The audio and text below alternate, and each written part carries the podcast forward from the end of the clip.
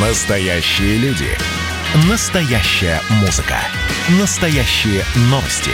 Радио «Комсомольская правда». Радио про настоящее.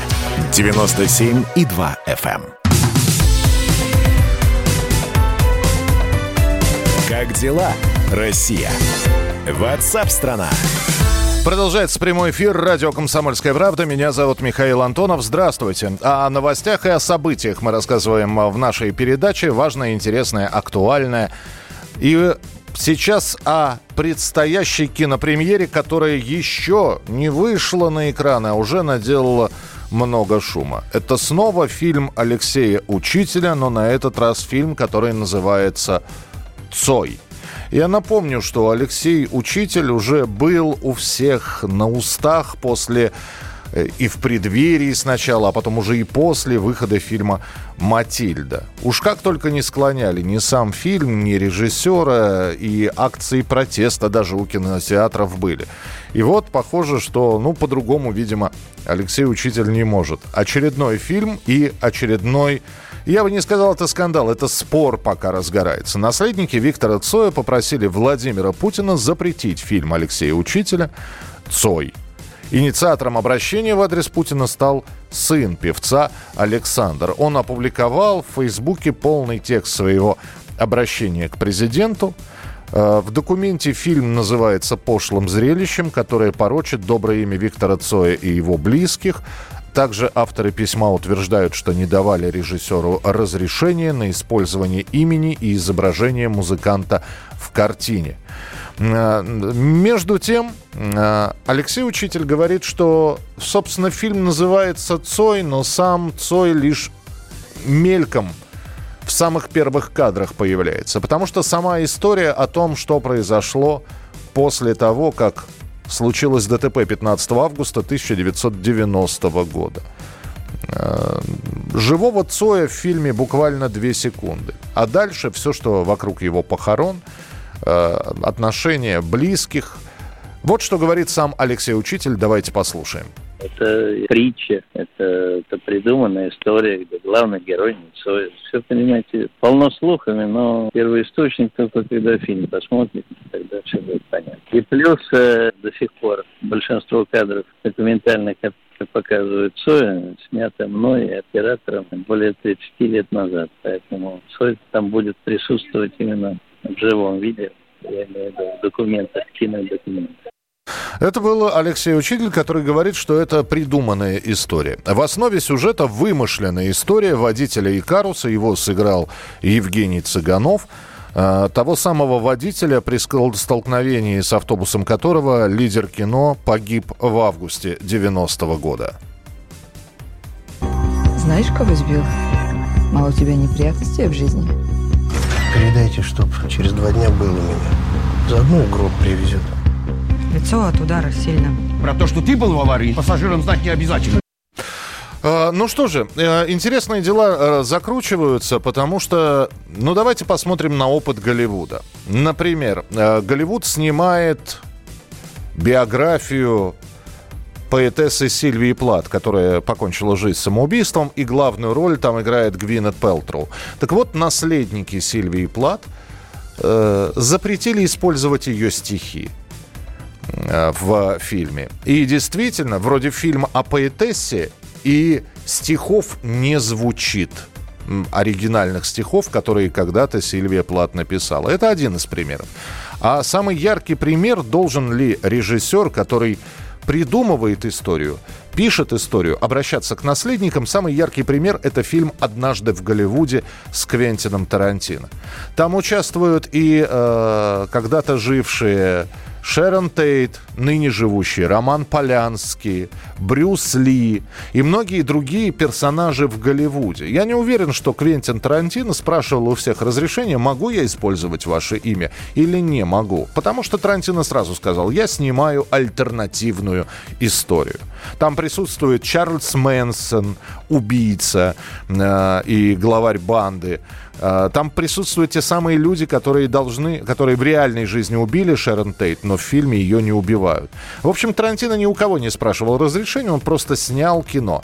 По вашему мнению, надо спрашивать разрешение, вот снимая фильм о Викторе Цой, о любом другом живущем персонаже. Неважно, Ленин это, Сталин. Надо ли спрашивать разрешение у родственников? Или все-таки режиссер имеет право на художественный вымысел? Режиссер уверен, Алексей Учитель, что фильму «Быть». Об этом он заявил в эксклюзивном интервью корреспонденту «Комсомольской правды» Николаю Козину. Вы скажите хотя бы, фильм э, выйдет? Да, конечно. Вы знаете, мне просто не, хочется комментировать, потому что это, это чушь собачья. А самое главное, эти люди не видели фильм, поэтому все это ерунда. Изначально было сказано, что письмо Путину написал не только Александр Цой, но еще и отец Виктора Цоя.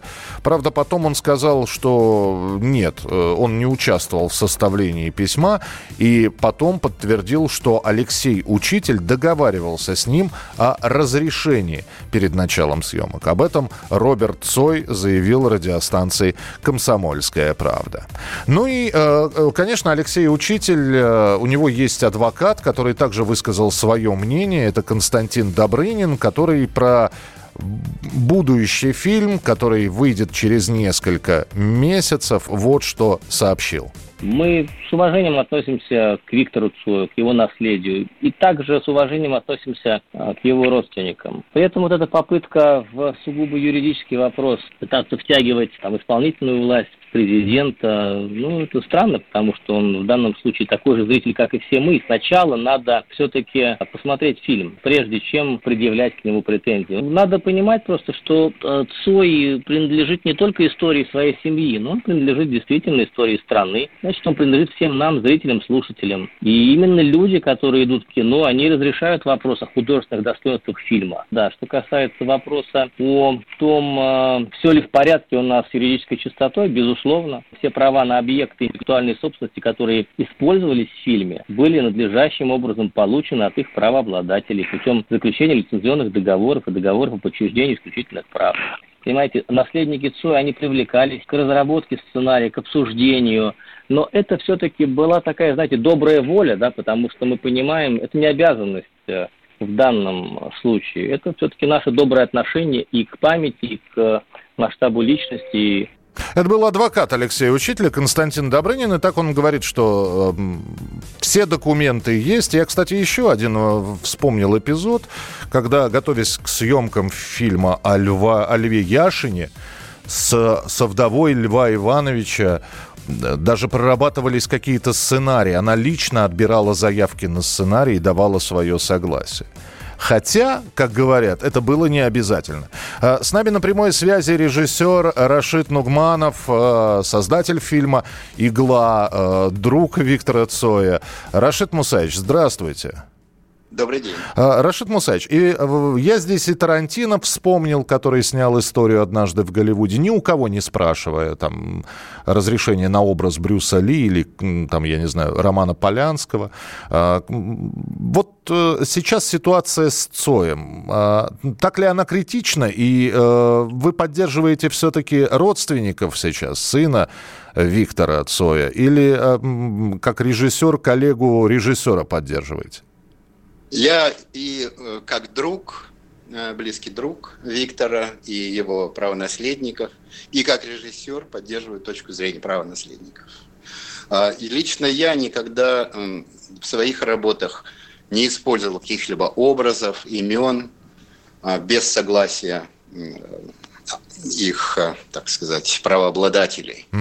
Угу. Даже в случае, например, сходном со случаем фильма «Рок», за год до фильма «Рок» я снимал фильм с э, Виктором Цоем. И, разумеется, это было все сделано так же, как и в фильме «Рок», так же и в фильме «Яха» он назывался. А мы использовали э, устное согласие участников. И, разумеется, они участвовали в отборе сцен, создании сценария и так далее. Но дело в том, что такое согласие при отсутствии других а, специально оговоренных условий распространяется на использование этого образа только в составе данного фильма.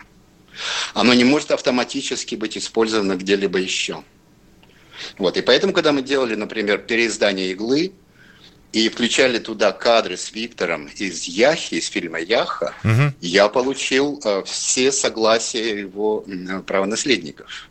Без этого даже я не мог себе представить. Это было бы и неэтично, и э, юридически это, с моей точки зрения, неприемлемая вещь. Ведь э, юридическое право, оно все равно все строится, и уголовное, и гражданское. Оно строится, в общем-то, на, на этических нормах сосуществования.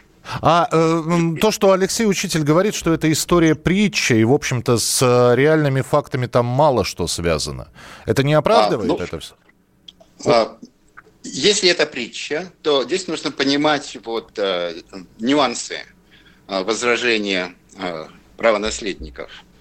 А, ведь они э, просят э, убрать изображение и использование имени Виктора. Mm-hmm. Алексей Учитель по их просьбе а э, эта история тянется еще с 2010 года, 2010 года, когда появился первый сценарий, Да-да-да. и который был представлен, да. Вот и, и, извините, Рашид Мусаевич, у нас полминутки буквально. То есть я, а, насколько а, понимаю, Алексей Учитель не очень корректно поступает, по-вашему?